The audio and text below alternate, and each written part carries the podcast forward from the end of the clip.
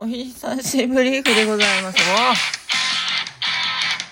皆さん、おはこんばんにちは。ニューハーフという男でも女でも経験できない特殊な生き方をしているスザンヌミサキが爆 LGBTQ 性のお悩みぶっ込み案件スザンヌミサキの秘密の話のちわけで。はい。あのね、今回も笑顔ハートネギボタンをポチポチ押しながら聞いていていただきたいんですけど、今日のお題は、スザンヌミサキ、最近思った普通の日常のことを話そうかなっていうタイトルですね。はい、ありがとうございます。えっ、ー、と、こちらのラジオトークでは、いつもですね、質問にお答えしているっていうやつだったんですけども、まあ、質問にお答えしていくと、どうしても私のパーソナリティな部分が表現しづらかったっていうのと、質問が来ない限り更新が難しくなるっていうことだったんで、まあ、ちょっと前も話したんですけど、自分のことも話していこうかなということと、あと、自分自身がですね、今こちらのラジオトークの更新がちょっと最近サボりがちだったので、まあ、この放送も何ですかほとんど2週間ぶりか3週間ぶりか1ヶ月ぶりぐらいになるんですけど、お待たせしてしまいましたっていうことで更新楽しみにしてた方はね、なんか、やっと更新されたんかいっていう感じだと思いますが、そういうことでございます。で、最近美咲はですね、いろんなことを考えておりまして、まあ、あの、この前回から今回までに数日間間が空いてるので、お話、何があったのかね、伝えようと思うと、まあ、キャバクラで働き始めたんですよ。キャバクラで、まあ、ニューハーフとしてではなく、女として働き始めました。女として、女として。え、前回の181シャープその181っていうのいつですか？これは。え4月9日か。あ、4月、もうほぼ1ヶ月ですね。ほぼ1ヶ月前ということなんですけど、うん。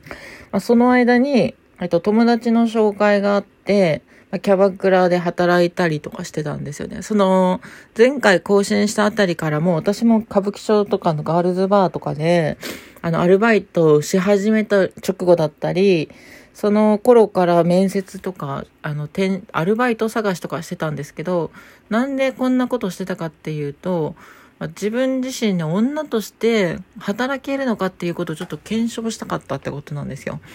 今まではニューハーフとか、ニューハーフとかトランスジェンダーとして夜の仕事をしてたんですけど、そうではなくて、もう別に男とか女とかなんかそういう性別のことをね、昔の性別のことを完全に隠して、女として働けるのかっていうことをちょっと検証したかったんですよ。で、それは自分が自分の女としての自信があんまりなかったっていうのがすごく背景にありますね。YouTube とかでは結構ね、女とか言ってるから、なんか女としての自信満々なように見えるのかもしれないですけど、内心そんなこと全然なくてですね、いつもビクビクしてます。男に見えるんじゃないかとか、いや、男に見えるんじゃないかとは思ってないけど、おかまに見えるんじゃないかとか、生まれながらの女性と比べたら、やっぱどうしても体の構造とか骨格とか体格とか全然違うから、そこら辺でやっぱり男扱いとかおかま扱いされちゃうんじゃないかっていう不安がずっとあったんですね。で33年間ずっとそういうのがあったんで、うん、まあ33年間で女として生き始めてだから13年間か。うん。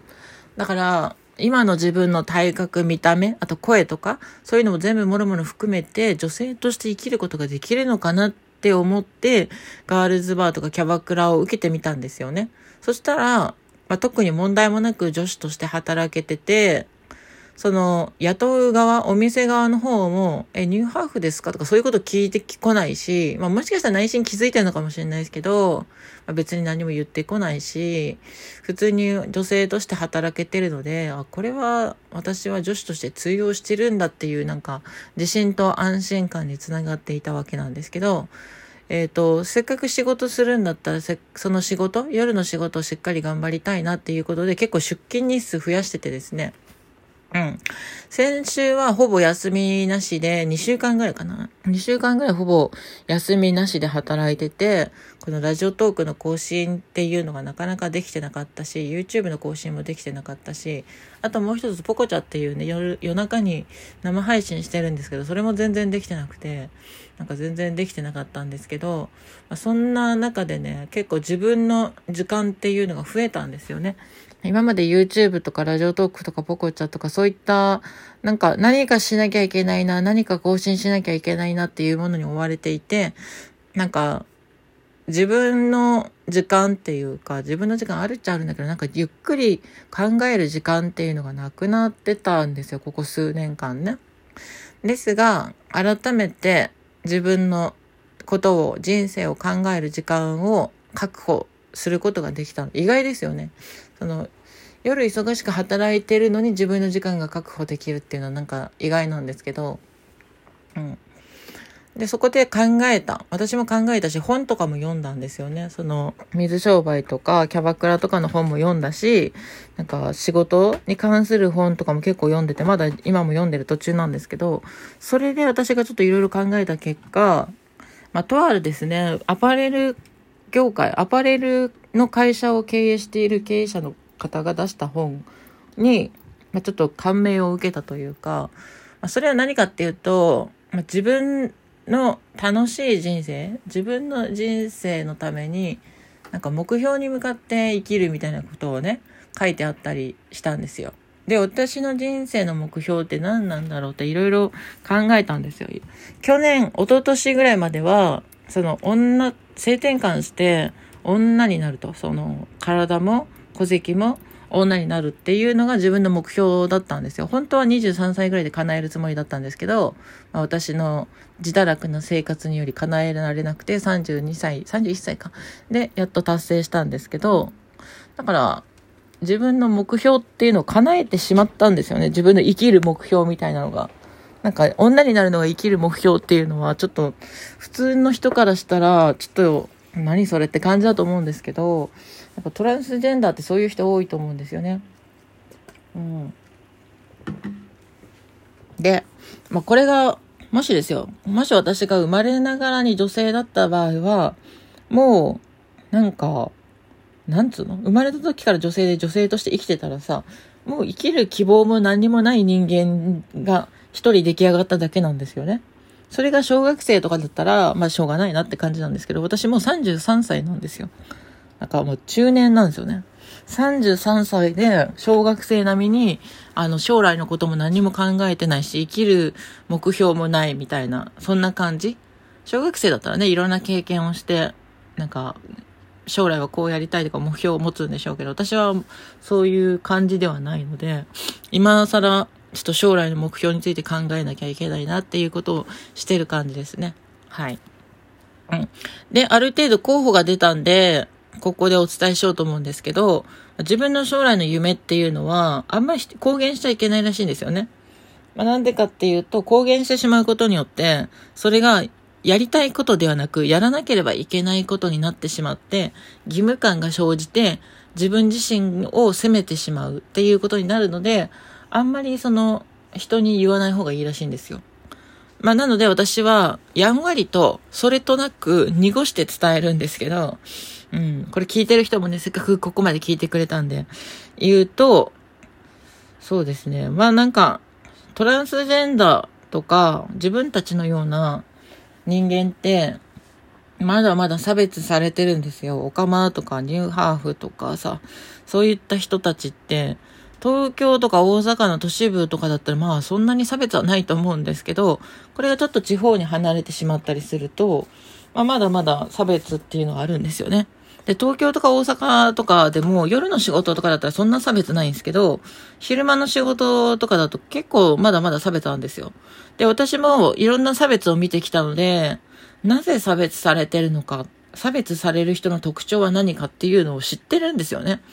だから、その差別の対象に合ってしまっているトランスジェンダーを差別されないように変えていきたいっていうことと、みんなが差別されないように変わっていけば、社会が差別をしなくなっていくじゃないかという、まあ、仮説ですけどね。仮説をちょっと立てたので、じゃあその差別、現状差別されてしまっている人が差別されないようにするにはどうしたらいいかっていうことで、そこをか自分の活動としてやっていこうかなと思ってます。まあ、経済活動も考えてるんですけど、経済的な活動で考えてしまうと、多分、なんか、どん詰まりというか、頭打ちになると思うんですよね、私はね。うん。だから経済活動もするけど、それメインでやっちゃうと、多分いろいろ問題が起きると思う。問題っていうか自分の中で限界を感じると思うので、それはちょっと限定しないようにしようと思ってます。何言ってるかわかんないですよね。うん。だからそれを金稼ぎの目的にしてしまうと、あの、いろいろと困ったことが起きるんじゃないかなって。まあ自分の過去の経験も活かしてそう思うんですけど、って感じかな。はい。